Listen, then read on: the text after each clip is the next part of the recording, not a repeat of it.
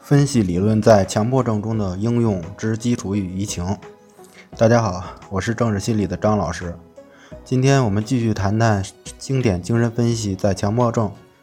今天我们继续谈谈经典精神分析在强迫症、社交恐惧症等神经症性问题、焦虑障碍中的应用分析。我们之前讲过，分析理论是基于心理冲突、心理创伤的理论基础。佛氏发现，当时被称作神经症性的问题，就是癔症的一些问题，比如转换性瘫痪障碍、心因性的失忆，这些问题并不是神经系统的问题。那些癔症性的分离和转换的症状，都是与生理解剖是不符的。所以，我们讲很多功能性的问题都是没有生理上的疾病的，包括我们一直在谈的这一组焦虑障碍。因为生理问题产生的焦虑或者强迫是不能称为焦虑障碍的，比如焦虑症里面的广泛性焦虑和惊恐发作，包括强迫症。佛氏发现这些神经症性问题呢是心理因素的问题，而在那个时代解决神经症性问题，通常的方法就是电击和催眠。现在无休克的电击治疗主要用于一些重性精神障碍、躁狂、难治型的抑郁症。而对于神经症和正常人是没有效果的。佛师在催眠工作中发现，个案在恍惚状态下能够回忆起一些意识状态下想不起来的那些事情。所以，人在意识清醒时，自我对潜意识是严密控制的，这样其实也是意识运行的机制，保护意识和无意识的机制。我们可以理解为，比如一个人在不同的场合下、不同的身份，他的表现是不一样的。不同的身份呢，可以理解为不同的人格，这可以帮助我们理解癔症性身份障碍的双重人格或多重人格。所以说，潜意识和意识也是这样的关系。博士发现，不能回忆的那些事情，是因为自我压抑。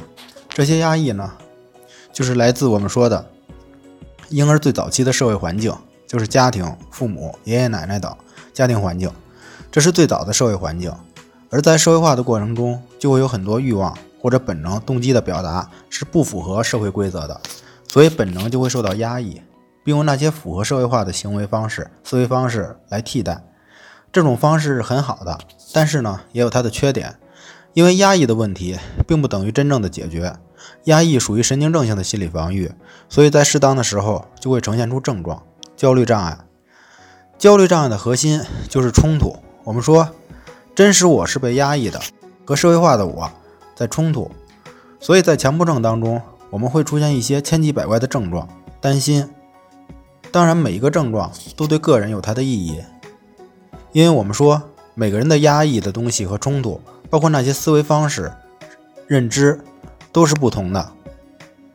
所以呢，意义一定是个人的意义。所以不同人看别人的症状，就会觉得没什么可担心的。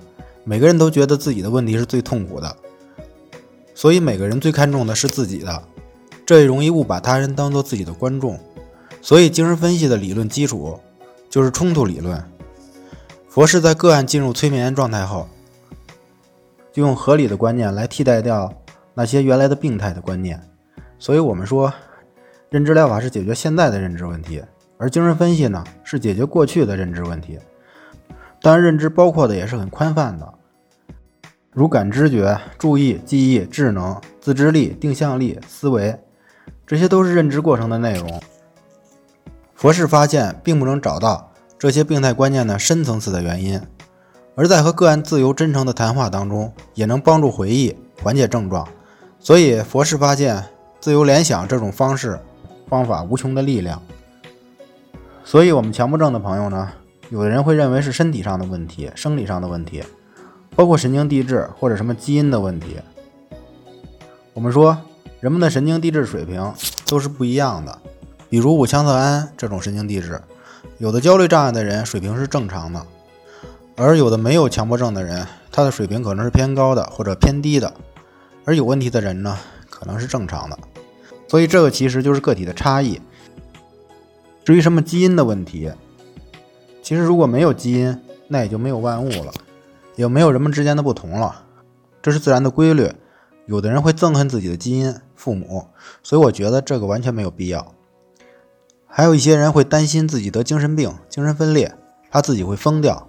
这个呢，其实都是对这些问题的不了解。我们说焦虑障碍的人自制力是充分的，是不可能出现精神病性问题的。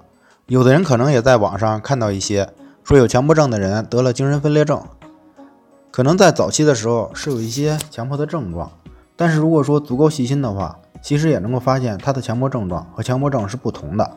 他可能没有强迫症的心理冲突，正常的自制力，所以并不是什么强迫症得了精神分裂，而是分裂症的早期表现，所以这是不一样的。分析理论强调中立性，这也是咨询的原则。